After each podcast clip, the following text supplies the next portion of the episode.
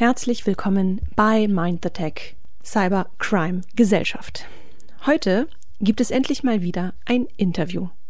Das ist für uns als Macherinnen dieses Podcasts immer eine sehr willkommene Gelegenheit, mal ein bisschen durchzuatmen, dem gegenüber zu lauschen und das gehörte einfach mal auf sich wirken zu lassen.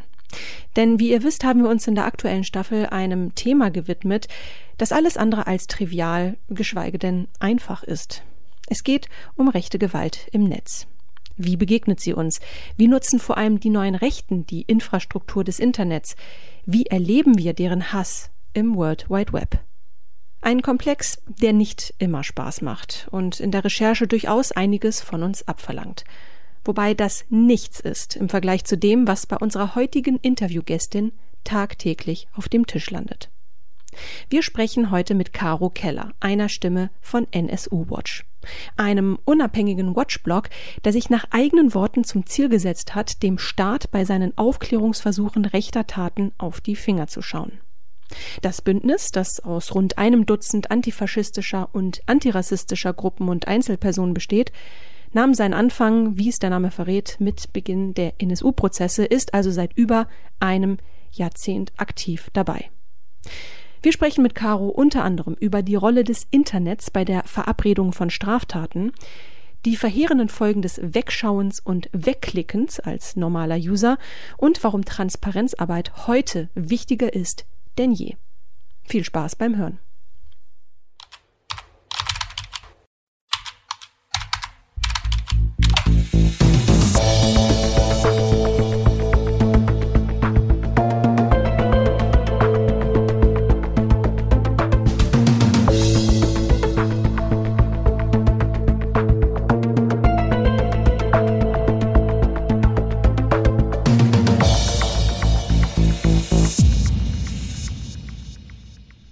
Ach, ist das schön. Was für ein schöner Ausblick. Jetzt kennen wir uns so lange, Katrin, und jetzt zum ersten Mal lädst du mich zu dir ins Büro ein. Es ist ein bisschen, ist ein bisschen traurig, weil das eine phänomenale Aussicht über Hamburg ist. Äh, direkt auf den Hamburger Dom, das Riesenrad, hier die Reeperbahn, man kann den Hafen sehen, man kann eigentlich alles Relevante von Hamburg sehen. Warum jetzt erst, Katrin? Ähm, du hast vorher nicht gefragt. Hm, okay. Aber heute haben wir auch einen sehr guten Grund, warum wir hier im zehnten Stock äh, direkt auf St. Pauli am Ende der Reeperbahn zusammenkommen, denn Caro Keller sitzt vor uns. Ähm, wir sind sehr, sehr glücklich, ähm, dass das geklappt hat. Ich meine, wir haben angefragt und du hast geantwortet, ja, ich bin in Hamburg irgendwie jetzt, übermorgen, lass treffen. Und jetzt sitzt du hier. Und ich bin ganz, ähm, ja, ich bin ein bisschen aufgeregt, weil ich das total bewundere. Ähm, was du machst, was ihr macht, wirst du ja gleich nochmal erzählen. Mhm. Aber zunächst einmal nochmal herzlich willkommen und danke dass du zu uns gekommen bist. Ja, vielen Dank für die Einladung. Ich freue mich auch sehr, hier zu sein. Genau. Ja, ähm, erstmal vielleicht ähm, wäre es ganz toll, wenn du uns mal erzählst, wer ist die Person Caro Keller? Was treibt sie? Nein, wer bist du? Ja, Was also, machst du? Und ähm, ich bin Caro Keller. Ich mache die Redaktion bei NSU Watch. NSU Watch ist ein bundesweites antifaschistisches Bündnis und wir haben uns nach der Selbstenttarnung des NSU, also des nationalsozialistischen Untergrunds vor zwölf Jahren, ähm, als Antifaschistinnen zusammengefunden, weil wir auch ähm, ja, entsetzt, überrascht darüber waren, dass ähm, die Mordserie, die in den vergangenen Jahren damals stattgefunden hat, an Menschen mit Migrationsgeschichte und einer Polizistin und Sprengstoffanschläge auf Neonazis zurückgegangen sind nicht überrascht in dem Sinne, weil wir Neonazis äh, für harmlos halten, sondern auch wir haben diese Mordserie nicht als rassistische eingeordnet und auch wir mussten dann eben aus den Medien erfahren, dass äh, das Neonazis waren, die sich dann eben selbst dazu ähm, bekannt haben. Und das hat natürlich für uns als Antifaschistinnen sehr viel ausgelöst und bedeutet, weil es ist ja unsere Aufgabe, das aufzudecken, was Neonazis machen, das zu verhindern, was Neonazis machen. Und das haben wir einfach in dem Moment nicht geschafft. Und das hat für uns bedeutet, wir müssen was ändern, unser Denken, unser Handeln. Und deswegen haben wir uns erstmal zusammengeschlossen. Das ist immer ein guter Anfang. und ähm, sind in unsere eigenen Archive gegangen und haben geschaut, was haben wir über diese Gruppe ähm, und haben sozusagen den ersten Teil der Aufklärung, Aufarbeitung des NSU-Komplexes da leisten können und haben dann gesagt, okay, das machen wir jetzt nachhaltig länger. Wir wollen diese Aufarbeitung begleiten ähm, und haben uns entschieden, die staatlichen Aufarbeitungen ähm, zu beobachten, den Prozess und Untersuchungsausschüsse, uns da wirklich jede Sitzung reinzusetzen, mitzuschreiben, Protokolle, Berichte ins Internet zu stellen und gleichzeitig ja ähm, unsere Analyse auch in den Vordergrund zu bringen und natürlich auch die Stimmen der Betroffenen, äh, der Angehörigen der Nebenklage da im NSU-Prozess stark zu machen. Und genau, da diese Arbeit hat sich verstetigt. Ich mache die Redaktion. Was heißt das? Ähm, ich bin verantwortlich für Social Media, für unsere Website. Ich mache Beobachtungen. Ich mache Interviews wie dieses. ich mache unseren Podcast. Ähm, genau, also das ist, sind viele Aufgaben und wir versuchen sozusagen dieses Thema NSU-Komplex und rechter Terror und Aufarbeitung, Gedenken, Solidarität in eine möglichst breite Öffentlichkeit zu bringen über verschiedenste ähm, Mittel, Internet, äh, Social Media, Podcast, Vorträge. Wir haben ein Buch geschrieben ähm, und versuchen dann möglichst viele Leute einfach zu erreichen und damit beschäftige ich mich tagtäglich mit äh, den anderen sozusagen. Ähm, was war damals so dieser neuralgische Punkt, wo, wo ihr euch entschieden habt, ähm, wir bauen dieses Bündnis auf? Ähm, hat euch, ist euch irgendwas sehr, sehr, mh, hm, hat euch etwas gestört in der Aufarbeitung, in der öffentlichen Darstellung? Was war der Punkt, dass ihr gesagt habt, wir müssen jetzt tätig werden, wir müssen diese Transparenzarbeit machen? Na, erstens allein schon sozusagen die eigene Motivation, da was versäumt zu haben, nicht an der Seite der Angehörigen für Aufklärung gekämpft zu haben. Also das ist so eine der ersten Motivationen. Ähm, dann hat man schon relativ schnell gemerkt, wohin der Diskurs geht. So das erste war so wirklich diese Fokussierung auf das NSU-Kerntrio. Dann gab es ja so allerlei Geschichten in der Bildzeitung über deren Verhältnis irgendwie zueinander, äh, Stichwort Liebesdreieck, solche ähm, Dinge. Und das ist natürlich irgendwie eine Verharmlosung und Entpolitisierung. Dem wollten wir natürlich was entgegensetzen. Und es hat sich auch ziemlich schnell gezeigt, dass auch die staatlichen Ermittlungen das sehr eng führen. So. Ähm, sowohl antifaschistische Recherchen als auch ähm, der erste Bundestagsuntersuchungsausschuss, die Untersuchungsausschüsse in Thüringen und Sachsen haben ziemlich schnell zutage gefördert, hier handelt es sich um ein Netzwerk und es gibt eine staatliche Verantwortung. Und diese Punkte hat man in der staatlichen Aufarbeitung vermisst, eigentlich von Anfang an. Es war klar, man guckt auf dieses Kerntrio und ein bisschen drumherum und das war's. Und ähm, das reicht halt nicht.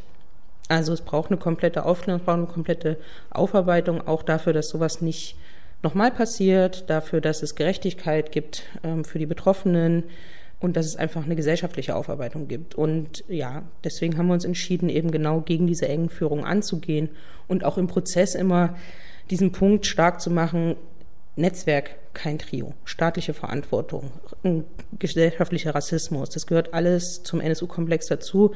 Ohne das wäre das gar nicht möglich gewesen. Und nicht Einzeltäter, nicht isoliertes Trio und so weiter. Und das, ähm, ja, der Diskurs verändert sich auch in anderen Fällen nicht. Und deswegen haben wir uns auch entschieden, ähm, die Arbeit sozusagen weiterzumachen über mhm. den NSU-Komplex genau. hinaus mein ganz persönlicher Gipfel der Absurdität bei dieser ganzen NSU-Berichterstattung war, ähm, zu wissen, dass man sich die Schuhe abputzen musste, bevor man bei denen in die Wohnung gehen durfte, weil die einen großen Ordnungsfimmel hatten, dieses Trio.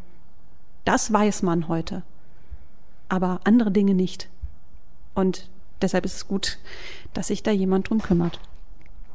Und wie viele Leute seid ihr bei NSU Watch? Also das schwankt natürlich. Ähm, wir haben aber auch Länderprojekte sozusagen. Es gibt einmal ähm, uns insgesamt als Organisation ähm, im Bund äh, sozusagen, als bundesweite Organisation. Und dann gibt es noch die einzelnen Länderprojekte, die in den jeweiligen Bundesländern Untersuchungsausschüsse beobachtet haben oder beobachten. Also Hessen, Sachsen, Nordrhein-Westfalen, Brandenburg, Bayern ähm, gibt es Menschen und ähm, Leute, die dort weiter Untersuchungsausschüsse, Prozesse beobachten und wir sind so insgesamt, naja, Netzwerk, das schwankt, wie gesagt, aber zwischen 15 und 20 würde ich sagen. Also wir hatten ja jetzt auch ähm, nicht viele, aber so ein paar ähm, ja, kritische Kommentare und auch einen, der naja, der, der fand das irgendwie blöd, wie wir ähm, das Thema angegangen sind, wie wir es aufgearbeitet haben ähm, und hat uns auch so unterstellt, dass wir halt Werbung für die AfD machen, was äh, wirklich das Gegenteil ist von dem, was wir tun. Ähm, kommt das bei euch auch vor? Ähm, erfahrt ihr Gegenwind? Ja, klar. Ähm, es gibt natürlich Gegenwind. Also wir wissen natürlich, dass Neonazis die Arbeit sozusagen wahrnehmen und uns dann auch wahrnehmen, wenn wir Prozesse beobachten, bei denen die auch im Publikum äh, sitzen beispielsweise, ähm, aber natürlich auch auf Social Media. Aber was ich schon am Anfang gesagt habe, dieses Zusammentun, dieses gemeinsame Organisieren, ähm, das federt das ab. Also wir können das irgendwie gemeinsam ähm, besprechen, wenn äh, so etwas passiert und ja, sind natürlich da auch drauf äh, vorbereitet, wissen natürlich, dass das ähm, der Fall sein kann und können uns da gegenseitig unterstützen und wissen aber auch sozusagen, ähm, diejenigen von uns, die weißdeutsch positioniert sind, wir haben halt die Wahl irgendwie äh, Antifaschistinnen zu sein, uns mit diesem Thema zu beschäftigen und wir können das aber auch im Zweifel lassen und sind dann nicht mehr von rechter Gewalt betroffen und das muss man sich eben auch klar machen und ansonsten, ja, es halt die üblichen Kommentare, warum gedenkt ihr nicht auch den Opfern von Islamismus, äh, warum nennt ihr hier nicht alle und bis hin ähm, natürlich irgendwie so Verherrlichung der Taten des NSU, aber es ist nicht so ein Ausmaß, wie man sich das vielleicht vorstellen würde. Das ist St. Pauli jetzt übrigens, ne? dass wir jetzt die Sirenen hören und das verdeutlicht auch immer die Ernsthaftigkeit des Themas. Ähm, ich würde gerne mal so ein bisschen den, den Bogen ähm, so zu diesem Aspekt ja, Online-Diskurs mal mhm. schwenken. schwenken. Ähm, der Diskurs wird ja vorrangig ähm, ja in, im Internet ja auch ausgeführt sozusagen. Dort macht ihr eure Arbeit ja auch sichtbar. Ähm, dort findet ja auch unsere, unser Podcast statt, alles, was wir besprechen. Ähm, ich würde gerne mal von dir eine persönliche Einschätzung wissen. Hat sich der Diskurs, insbesondere im, im Online-Raum, aber der Diskurs auch generell zu dem Thema stark verändert in den letzten Jahren? Jetzt hast du ja so ein bisschen durchblicken lassen, womit ihr euch konfrontiert seht. Wir sagen auch immer so ein bisschen, es ist ja auch so ein bisschen so ein Schlachtfeld geworden. Das Internet, ähm, das ist äh, auch teilweise Diskurs wie unterm Brennglas, muss man ja fast sagen, durch die Verknappung zum Beispiel. Ich habe nicht viel Platz, um meine Kommentare zum Beispiel zu posten. Ähm, oder ich weiß einfach, im Feed ähm, kann ich eben nicht so ellenlange Posts machen. Wie nimmst du das wahr? Wie nehmt ihr das wahr? Ähm, ja, den, dieses Schlachtfeld Internet. Na, wir betrachten das ähm, im Grunde als Kontinuität. Ähm, was wir auch in den letzten Jahren gemacht haben, ist natürlich zu gucken, was ist eigentlich die Grundlage von rechten Terror und wie hat er sich auch vor dem NSU entwickelt und wie entwickelt er sich weiter. Und was man da sieht, ist immer eine Grundlage von einem gesellschaftlichen rechten Diskurs oder eine rechten Mobilisierung. So. Also das kann man ab 1945 dann in regelmäßigen Abständen mit unterschiedlichen Themensetzungen sozusagen wahrnehmen. Also in den 1980ern gab es beispielsweise eine massive rassistische Mobilisierung in Westdeutschland gegen die sogenannten GastarbeiterInnen. Mhm. Ähm, die 90er Jahre werden ja gerade auch im öffentlichen Diskurs nochmal aufgearbeitet. Da gab es natürlich auch eine massive rechte Mobilisierung. Ne? Und von der Straße äh, hin in die Parlamente, Gesetzesänderungen im Punkto Asylrecht. Da sprechen wir zwar auch über die jetzige Zeit, aber eben auch über damals, was dazu geführt hat, dass sich eben äh, Menschen, die bereit sind, rechte Anschläge zu begehen, sich ermutigt gefühlt haben. So, also das nimmt man wahr und natürlich findet es auch im Internet statt, weil es immer mit den Mitteln der Zeit stattfindet und dementsprechend findet man das auch da. Aber eben nicht nur dort. Also es mhm. ist ja einfach auch der Diskurs in den Talkshows, es ist der Diskurs in der Politik, es sind die momentanen Gesetzesverschärfungen gegen Migrantinnen. Ähm, vieles erinnert uns an die Kontinuitäten, die wir in den letzten Jahren gesehen haben und ähm, das verschärft sich und nimmt natürlich durch das Internet, würde ich sagen, nochmal eine andere Dynamik an und mhm. nimmt einfach auch eine Dynamik an, die noch viel mehr Menschen potenziell erreicht und viel mehr Menschen dazu ermutigt, ähm, rechte Taten zu begehen. Mhm. Von Pöbelei über ähm, ja, körperliche Angriffe, Angriffe im Internet und so weiter und so fort, auch weil es einfach normalisiert ist, das zu tun. Also genau. man fühlt sich einfach den Rücken gestärkt und da spielt natürlich das Internet eine riesige Rolle und das haben wir damit im Blick so. Genau, weil wir brauchten eine Doppelfolge tatsächlich, um allein den Komplex Social Media in diesem Diskurs einmal aufzuarbeiten. Ähm, und das hätten wir am Anfang auch selbst nicht gedacht, wie groß und komplex doch teilweise die Zusammenhänge sind und was das mitunter äh, doch auch für eine Radikalisierungsmaschine sein kann. Ähm, das fängt super harmlos an mit deinen Trad-Moms. Katrin liebt Trad-Moms.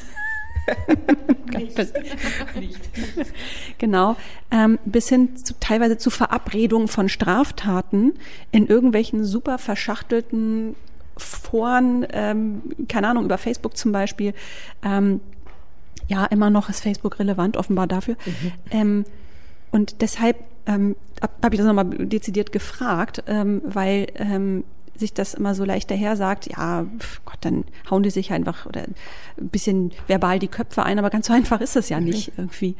Ähm, und äh, das, das war so ein bisschen der Hintergrund mhm. der Frage. Aber also, wo, ja.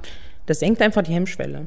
Also was man im Netz sagt, sagt man vielleicht als nächstes äh, im wahren Leben sozusagen oder ähm, draußen äh, auf der Straße. Das senkt ähm, natürlich irgendwie die Hemmschwelle, da noch weiterzugehen. Also das ist einfach so das Wichtige. Was ist, was gilt als normal? Was senkt die Hemmschwelle? Was wird einfach möglich? Und auf Worte folgen dann einfach auch äh, Taten in vielen, vielen Fällen. Also manchmal auch nicht, aber das ist einfach wenn man sich immer in diesem Diskurs bewegt und immer bestärkt wird und so, ist einfach die Wahrscheinlichkeit sehr hoch, dass jemand dann zur Tat schreitet.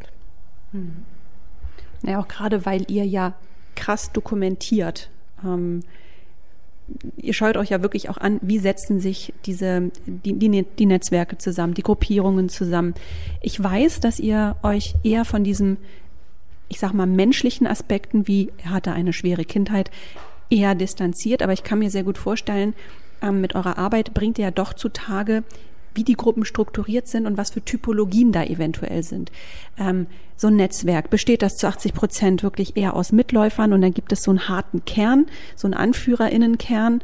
Ähm, sind es wirklich eben bei 80, 90 Prozent, die auf Social Media pöbeln, aber durchaus sowas wie eine Social Media Armee sind.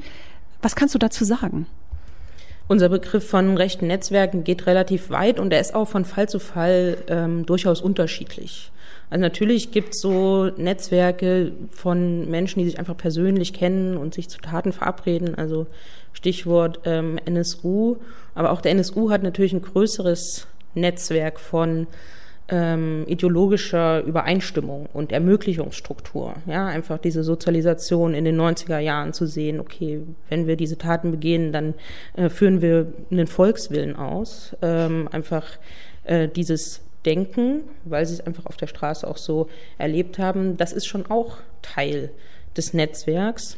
Und sozusagen auf diesem Spektrum bewegt sich das, ähm, würde ich sagen. Also das heißt, ähm, manche, die als Einzeltäter gelten, weil sie sich nur äh, im Netz sozusagen mit Leuten ähm, gesprochen haben, ähm, verabredet haben, ausgetauscht haben, haben ja trotzdem ein Netzwerk. Auch sie sehen ja, was gesellschaftlich diskutiert wird.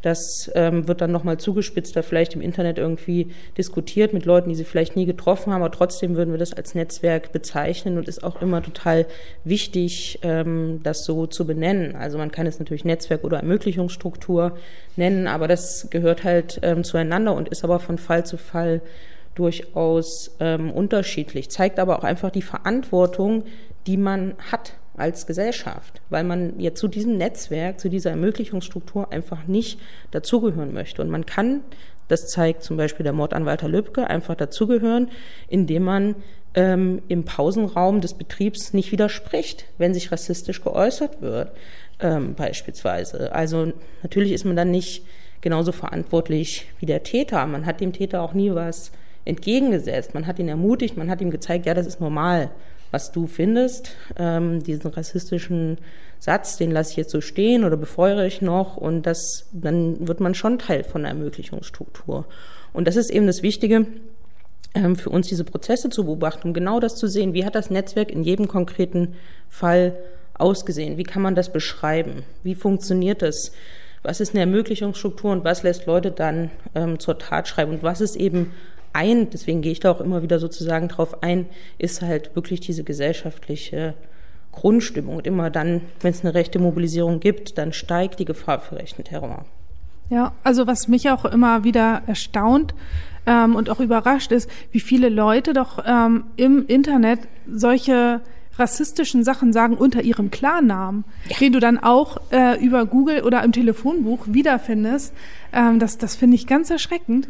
Ähm, ja, dass, dass sowas dann sich Leute wirklich unter ihrem Klarnamen trauen. Also ja, so eine Casual-Morddrohung einfach mal unter Klarnamen abgeschickt, ähm, weil es einfach keine Konsequenzen gibt. Das ist das Wichtige daran. Die Leute erfahren keine Konsequenzen, also werden die Handlungsspielräume immer größer.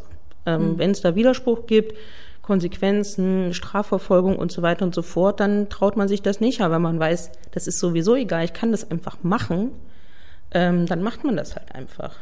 Mhm. Interessant. Also ich finde das Wort Ermöglichungsstruktur, ähm, das sagt einfach alles. Ähm, ist im Prinzip gleichzusetzen mit Ökosystem. Ne? Es, ist, es ist eben eine sehr, sehr komplexe Angelegenheit. Es gibt eben die, die dir gut zurufen, die dein, den Rahmen des Milieus auch so ein bisschen mitprägen, indem sie einfach nichts dagegen sagen, dich sogar auf eine gewisse Art und Weise anfeuern. Die gibt es auf der einen Seite. Aber dann gibt es natürlich noch ganz viele andere Ressourcen, ähm, die der Online-Raum auch zur Verfügung stellt. Ich würde sagen, online oder der Online-Kanal, die digitale Welt ist ja ein Stück weit auch so was wie der Klebstoff von Netzwerken. Die müssen sich auch verabreden. Die müssen Zugang zu Ressourcen haben. Die müssen miteinander kommunizieren. Also wenn das schon anfängt bei, ähm, dass eine Ermöglichungsstruktur sozusagen anfängt bei, äh, bei irgendwelchen Trollen, wie sieht's denn im inneren Kern aus? Wie wird denn dieses Ökosystem äh, genutzt. Wie sieht der Kern von dieser Ermöglichungsstruktur eigentlich aus? Ich würde ja sagen, der Klebstoff ist die rechte Ideologie sozusagen. Ähm, und dann das Online macht es äh, sozusagen möglich. Das Bindemittel. genau. Aber das ist ja, und das kommt halt, das ist, das ist unterschiedlich. Also es gibt so verschiedene Beispiele. Das Internet hat jetzt äh, Rolle, Rollen gespielt in Prozessen und Fällen, die wir sozusagen beobachtet haben. Also beim Mord an Walter Lübcke hat das Internet eine große Rolle gespielt und zwar auch auf so eine sehr spezifische Art und Weise, ähm, die wahrscheinlich auch so nicht sich unbedingt wiederholt, weil sich ja die Täter oder der Täter durch das eigene Video ähm, angefeuert hat. Also das heißt, ähm, Markus H. und äh, Stefan Ernst haben dieses Video von Walter Lübcke aufgenommen, haben das selber zurechtgeschnitten, haben es ins Internet gestellt.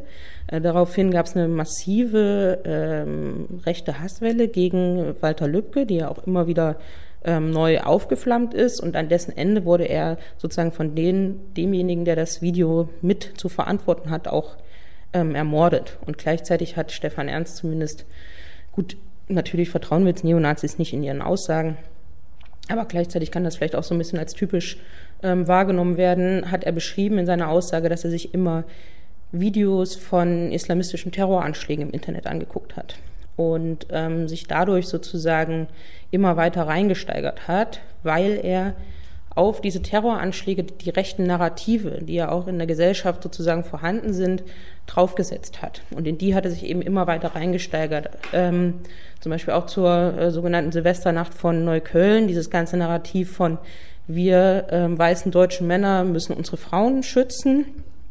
Ähm, da ging es zum Beispiel viel darum, also das heißt, mit welchem Deutungsmuster im Kopf gucke ich mir diese Videos an ähm, was löst das bei mir aus und welche Konsequenzen ziehe ich da draus, das konnte in diesem Prozess ganz gut gezeigt werden. Und dafür musste er dann, er hat zwar auch das Haus verlassen zu Demonstrationen, ähm, auf denen er natürlich auch ermutigt wurde, aber im Internet eben auch durch ähm, Videos, in die er sich dann laut eigener Aussage so reingesteigert hat.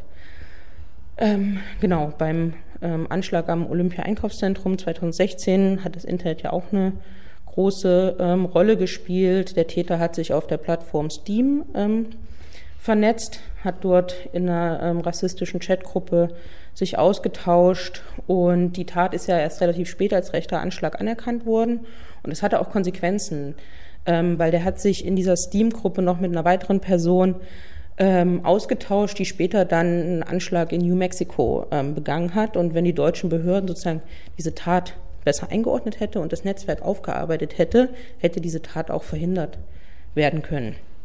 So, und beim Attentäter von Halle, ähm, auch er hat sowohl das Internet genutzt, um sich auf die Tat vorzubereiten, um sich ideologisch auf die Tat vorzubereiten, aber das Internet spielt dort auch eine Rolle für die ähm, Tatbegehung. Ne? Also weil er ja sozusagen die Tat ins Internet stream, gestreamt hat und äh, auch ein Manifest veröffentlicht hat mit dem Zweck, ähm, weitere Täter zu, zu inspirieren. Also so funktioniert dieser Tätertyp das nochmal anders als beim NSU, wo die Taten für sich sprechen sollen und andere ähm, Rechte und Neonazis dazu inspirieren sollen, auch Taten zu begehen. Da steht sozusagen das Bekenntnis am Ende.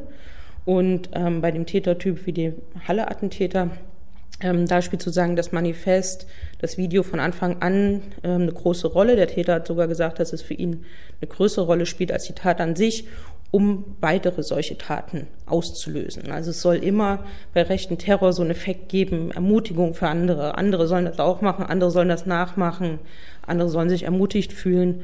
Und da wird natürlich das Internet genutzt und wollte er auch ganz ähm, explizit nutzen. Das ist ja nicht das, der erste und leider auch nicht der letzte Attentäter, der das so macht. Ähm, genau, aber das ist das Wichtige für diesen ähm, Tätertyp.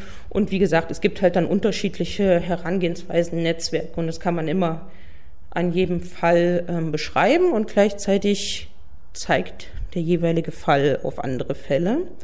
Und deswegen müssen die auch aufgearbeitet werden, komplett, damit ähnlich gelagerte Fälle verhindert werden können. Das ist ja das Ding ähm, weshalb wir darauf auch so drängen. Ne? Nicht, es ist ja nicht nur die Aufklärung, nicht nur die Gerechtigkeit, was auch total wichtig ist, sondern wir gehen davon aus, wenn ein rechter Terroranschlag komplett aufgearbeitet wird, dann kann man weiterem rechten Terror ein Stück weit die Grundlage entziehen. Und das wird einfach nicht gemacht. Und das ist das Problem. Und deswegen ist wichtig, sich das genau anzugucken. Boah, also äh, ich merke gerade, dass äh, also mich plättet das ganz schön und also mich ich, ich versuche mich gerade nicht zu desillusionieren und weiterzuarbeiten, also trotz eventueller Schneeballeffekte, ähm, die da passieren und, und ähm, rechte Strukturen, die sich immer weiter ausbreiten.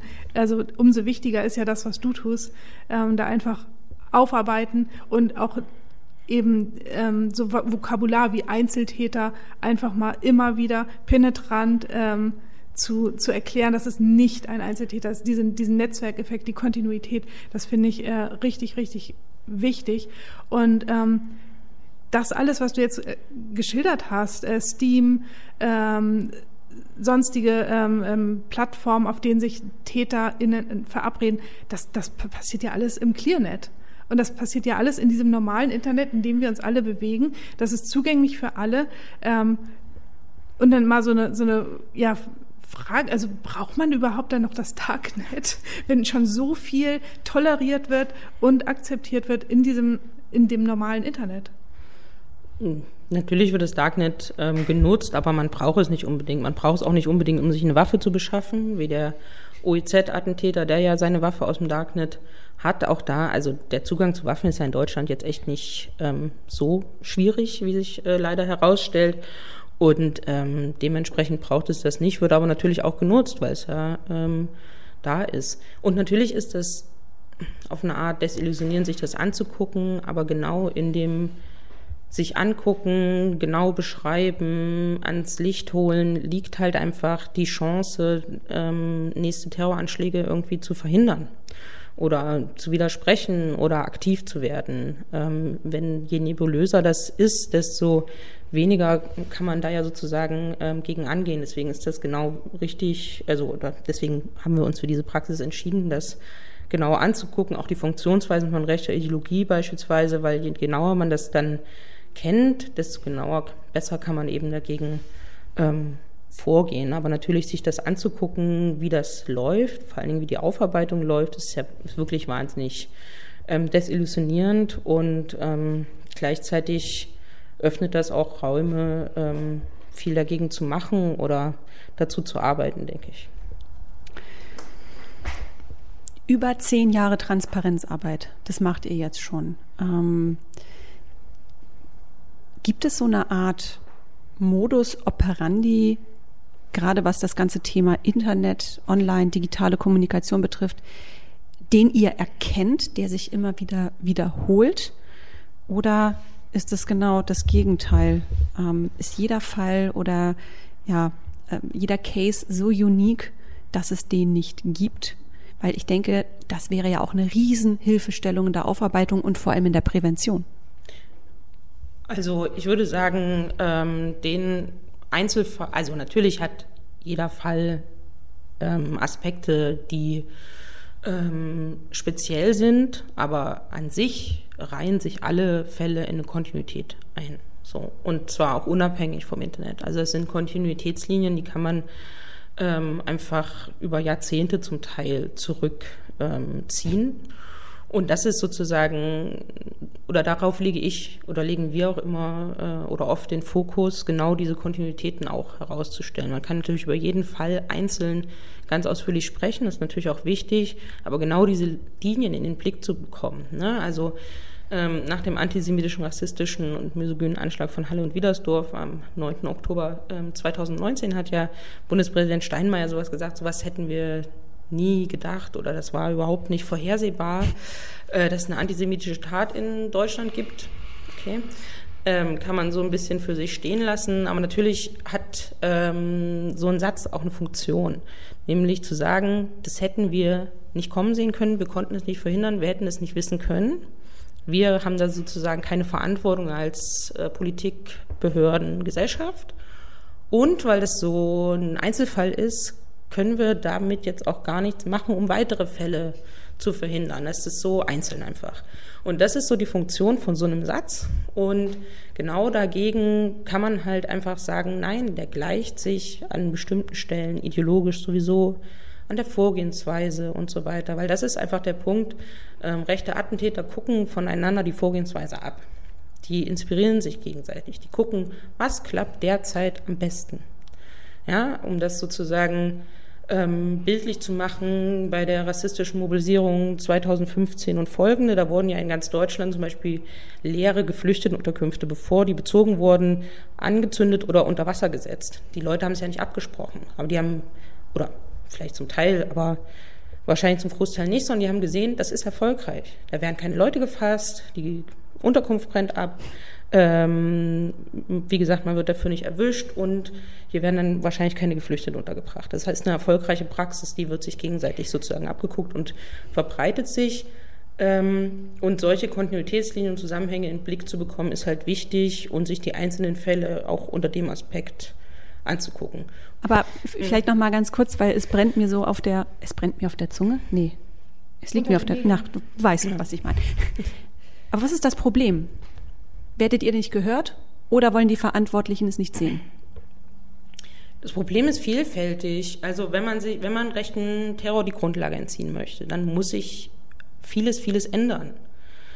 Äh, man muss rechte Ideologie in der gesamten Gesellschaft, im Internet, Politik und so weiter äh, erstmal anerkennen, man hat ein Problem und dann muss man sie zurückdrängen. Und das heißt, ähm, natürlich, man muss auch bei sich selber anfangen, man muss für sich selber äh, eingestehen, dass man ähm, vielleicht rechte Ideologie internalisiert hat, was man ja einfach hat, wenn man in dieser Gesellschaft aufwächst. Ähm, aber das soll halt einfach verdrängt werden. Diese Verantwortung soll weggeschoben werden und soll Einzelnen sozusagen zugeschoben werden. Wenn man auf die behördliche Ebene guckt, die ja auch eine Riesenrolle im NSU-Komplex vor und nach der Selbstenttarnung spielt und auch in allen anderen äh, Fällen, auch da müssten grundsätzlich Strukturen verändert werden, ähm, Strukturen abgeschafft werden und dem will man sich gar nicht unbedingt ähm, stellen. Es hätte einfach wahnsinnige ähm, Konsequenzen und man zeigt ja da lieber nach außen, wenn es um rechte Ideologie geht. Das Außen kann unterschiedlich aussehen. Äh, in diesen Tagen soll es ja zum Beispiel gar keinen ähm, eigenen weißdeutschen Antisemitismus geben. Ähm, was ja, einfach ähm, nach der ganzen Diskussion rund um äh, Aiwanger im Sommer einfach absurd ist und auch mit Blick auf die deutsche Geschichte und so weiter und so fort. Gut, aber man zeigt halt immer nach außen oder auf Ostdeutschland oder in Ostdeutschland zeigt man auf Westdeutschland oder äh, am Ende zeigt man auf eine Gruppe Einzeltäter oder auf einen Einzeltäter, aber nie auf sich selber, nie auf die eigenen Strukturen und so kann sich natürlich auch nichts ähm, verändern. Das ist so eins der großen Probleme und es zieht sich halt durch. Das ist eine gesellschaftliche Verantwortung, das ist eine politische Verantwortung, das ist eine behördliche Verantwortung und ähm, die rechte Ideologie geht tief, der Rassismus geht tief. Das ist das, wo man hingeht. Es wird ja jetzt vieles einfach immer als rassistischer Diskurs einfach diskutiert. Man geht von rechter Diskussion zu rechter Diskussion in den letzten Jahren und das hat natürlich massive Auswirkungen auf die Betroffenen, aber natürlich auch auf diejenigen, die sich dadurch ermutigt fühlen. Aber diese ähm, diese Aufarbeitung und die, also diesem, dieser rechten Ideologie, den, den Boden unter den Füßen wegzuziehen, das wird ja äh, mit einer AfD in einigen Landtagen und äh, mit AfD-Bürgermeistern, wie es ja jetzt äh, passiert, immer schlimmer oder immer schwieriger. Ja. Mano. ja, naja, aber es ist natürlich noch nicht zu spät. Also natürlich hätte man, in den letzten Jahren sind viele Menschen aktiv geworden mhm. gegen die AfD, ähm, gegen rechte Ideologie. Viele haben Konsequenzen einfach aus dem NSU-Komplex, aus den rechten Terroranschlägen von Hanau, äh, Halle und so weiter gezogen. Also das gibt es schon. Ähm, dort, es gibt jetzt kein, nicht so viele Konsequenzen in den Behörden oder in der Politik, aber es gibt eine große Zivilgesellschaft, die da Konsequenzen draus gezogen hat, die da auch aktiv werden, die das im äh, Blick haben. Ähm, aber der müssen sich natürlich noch mehr Menschen anschließen, weil ich schon denke, dass eigentlich schon oder hoffe, dass größere Mehrheiten eigentlich nicht dafür sind, dass die AfD in Regierungsverantwortung kommt. Aber da muss man wirklich, das muss man jetzt wirklich zeigen. Das kann man jetzt nicht mehr nur denken, das muss sich zeigen. So. Aber ist das nicht fucking frustrierend? Seit über zehn Jahren macht ihr diese Arbeit, die allein schon aus demokratischen Gesichtspunkten wahnsinnig wichtig ist. Und dann haben wir diese Umfrageergebnisse, diese Wahlergebnisse, diese Entwicklung, das verläuft komplett umgekehrt proportional. Wie verliert man denn da nicht den Mut? Oder ist das für euch gar nicht der Maßstab? Habt ihr ganz andere Messpunkte? Wahrscheinlich nicht, ne? also. Anmerkung an Regie, bitte die dumme Frage streichen. Nein, überhaupt nicht. Das ist ja die, die also entscheidende Frage, die wir uns natürlich auch selber stellen. Ähm, also, es hat sich viel geändert in den letzten Jahren. Es gibt große Gleichzeitigkeiten von diesen Erfolgen der AfD, ähm, gibt es aber auch eine Gleichzeitigkeit zu Menschen finden über Social Media Gehör, ähm, können sprechen, die sonst medial und in der Gesellschaft ähm, nicht so stark Gehör finden oder äh, sprechen können. Die werden dort sichtbar. Ähm, die offene Gesellschaft zeigt sich auch im Netz weil man dort einfach die Möglichkeiten hat, sich ähm, zu zeigen. Das ist auch ganz wichtig. Und ähm, man müsste sich gegenseitig mehr Mut als Angst machen. Ähm, und es gibt viele ähm, Initiativen, die sich deutschlandweit gegründet haben, um genau ähm, rechten Terror aufzuarbeiten, um sich miteinander zu verbinden und so.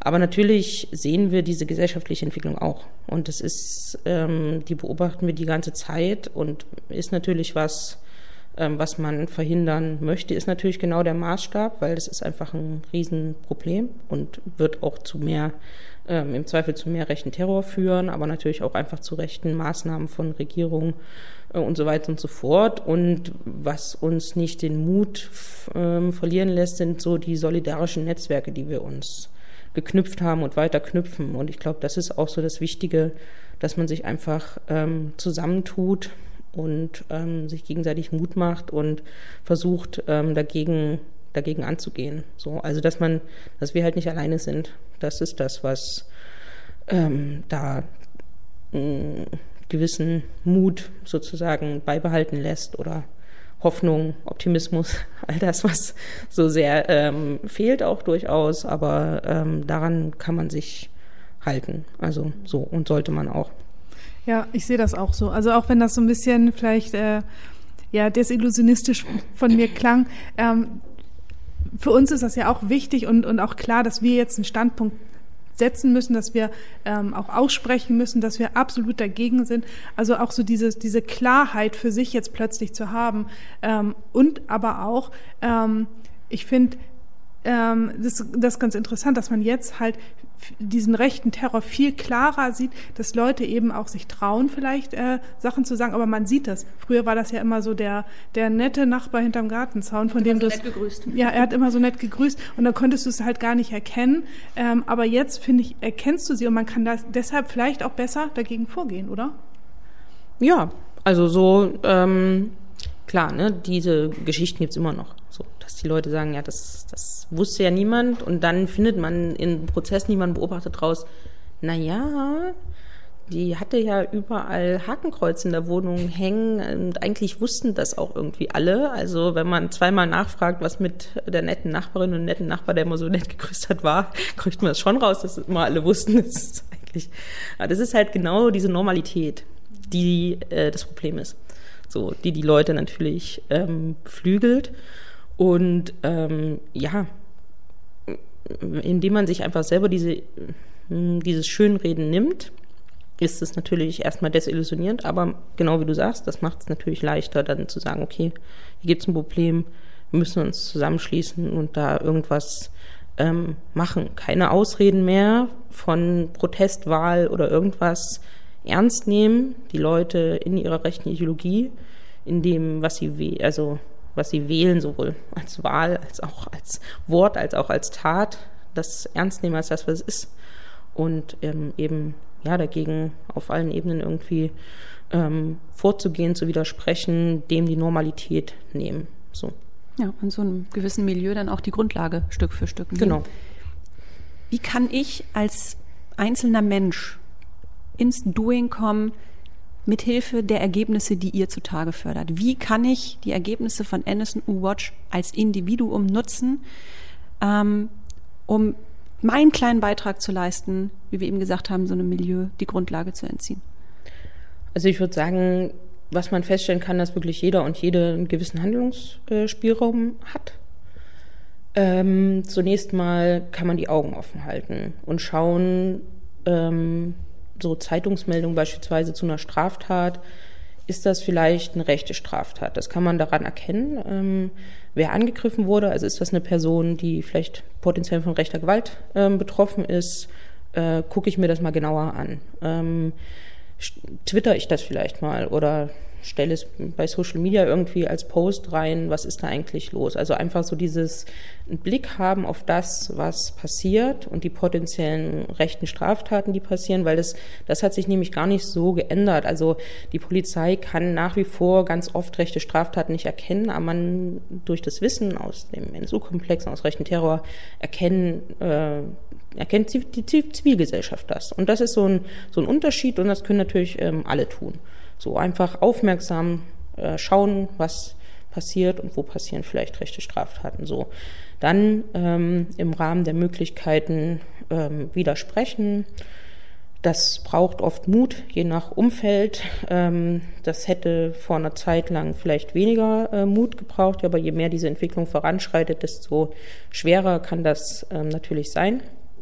Es kommt natürlich auf die Konsequenzen drauf an, aber wenn es die Möglichkeit gibt, ähm, zu widersprechen, dann eben zu widersprechen oder auch eigene Inhalte natürlich setzen, sich informieren, dranbleiben ähm, an den Ereignissen, sich solidarisch zeigen mit Betroffenen. Ähm, es gibt viele Gedenkkundgebungen, Gedenkaktionen ähm, rund um Jahrestage von ähm, rechten Terror. Da kann man sich beteiligen, sowohl im Netz, ähm, Sharepics verbreiten, als auch zu den Kundgebungen selber zum Beispiel hinzugehen.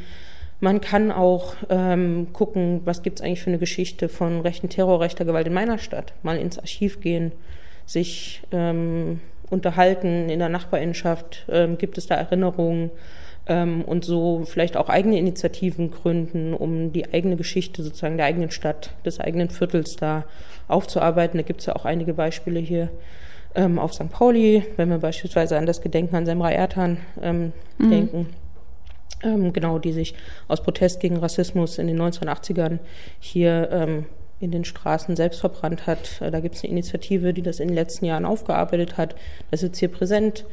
ähm, auf St. Pauli, weil ihre Gedichte, sie war Dichterin, hier auch äh, im Viertel aufgehangen werden äh, mhm. und so weiter. Und solche Initiativen können sich natürlich auch gründen oder man kann das selber sozusagen rausfinden, um genau diese Kontinuitäten, diese Geschichte auch nochmal neu zu schreiben. Das ist ja allen zugänglich. Genau, man kann natürlich auch einfach Initiativen unterstützen, ähm, Zuspruch, äh, Spenden und so weiter. Ähm, also da ja, und Gar wie gesagt, nicht mal so wenig. Nee, und äh, zusammentun, gucken, findet man Gleichgesinnte, sich einfach auch mal austauschen, wie kommt man in der politischen Situation klar, was können wir tun ähm, und so weiter. Also das, ähm, es gibt schon einiges, was man tun kann. Es wirkt, ist dann vielleicht nicht so der große Wurf, den man sich eigentlich vorstellt, aber ähm, je mehr man dann sich gegenseitig sieht, dass man nicht alleine ist, ähm, desto mehr Wirkung entfaltet das natürlich. Finde ich super. Also gerade auch so ähm, im Internet kann man ja kostenfrei und ohne viel Aufwand einfach mal Likes verschenken. Das ja. hilft. Das würde auch euren äh, Initiativen helfen. Aber was kann man noch tun, damit man jetzt euch als NSU Watch unterstützt? Also ähm, wir freuen uns auf jeden Fall über Aufmerksamkeit für äh, unsere Social Media Profile ähm, auf fast allen Plattformen inzwischen. Ähm, wir freuen uns, wenn ihr äh, auch unseren Podcast anhört. Ähm, das machen wir. äh, NSU Watch aufklären und einmischen. Wir haben auch ein Buch geschrieben, das heißt auch so, äh, NSU Watch aufklären und einmischen, ähm, der NSU-Komplex und der Münchner Prozess. Das kann man lesen und man kann uns auch äh, mit Spenden unterstützen. Wir sind sozusagen durch Spenden ähm, finanziert. Aber wir freuen uns auch allgemein, wenn einfach ähm, unsere Arbeit wahrgenommen und geteilt wird und man sich einfach bei uns und bei anderen Initiativen äh, informiert und das vielleicht weiterträgt und daraus eigene Konsequenzen sozusagen zieht ähm, für seinen Alltag. Wow. Alles klar. Ich gucke nochmal in deine Richtung. Ich glaube, es ist jetzt für den Moment, also wirklich nur für den Moment alles gesagt. Ähm, danke, dass du da warst, Caro. Ähm, Katrin und ich, das kann man natürlich nicht sehen, aber zwischendurch waren wir so völlig lost es war so ein Wechselbad der Gefühle, manchmal zwischen purer Verzweiflung auch einfach, ähm, wo ich auch nochmal meine Bewunderung aussprechen muss. Ich glaube, ein ganz anderes Maß an Verzweiflung hast du ihr in eurem täglichen Doing. Ähm, danke fürs Aushalten.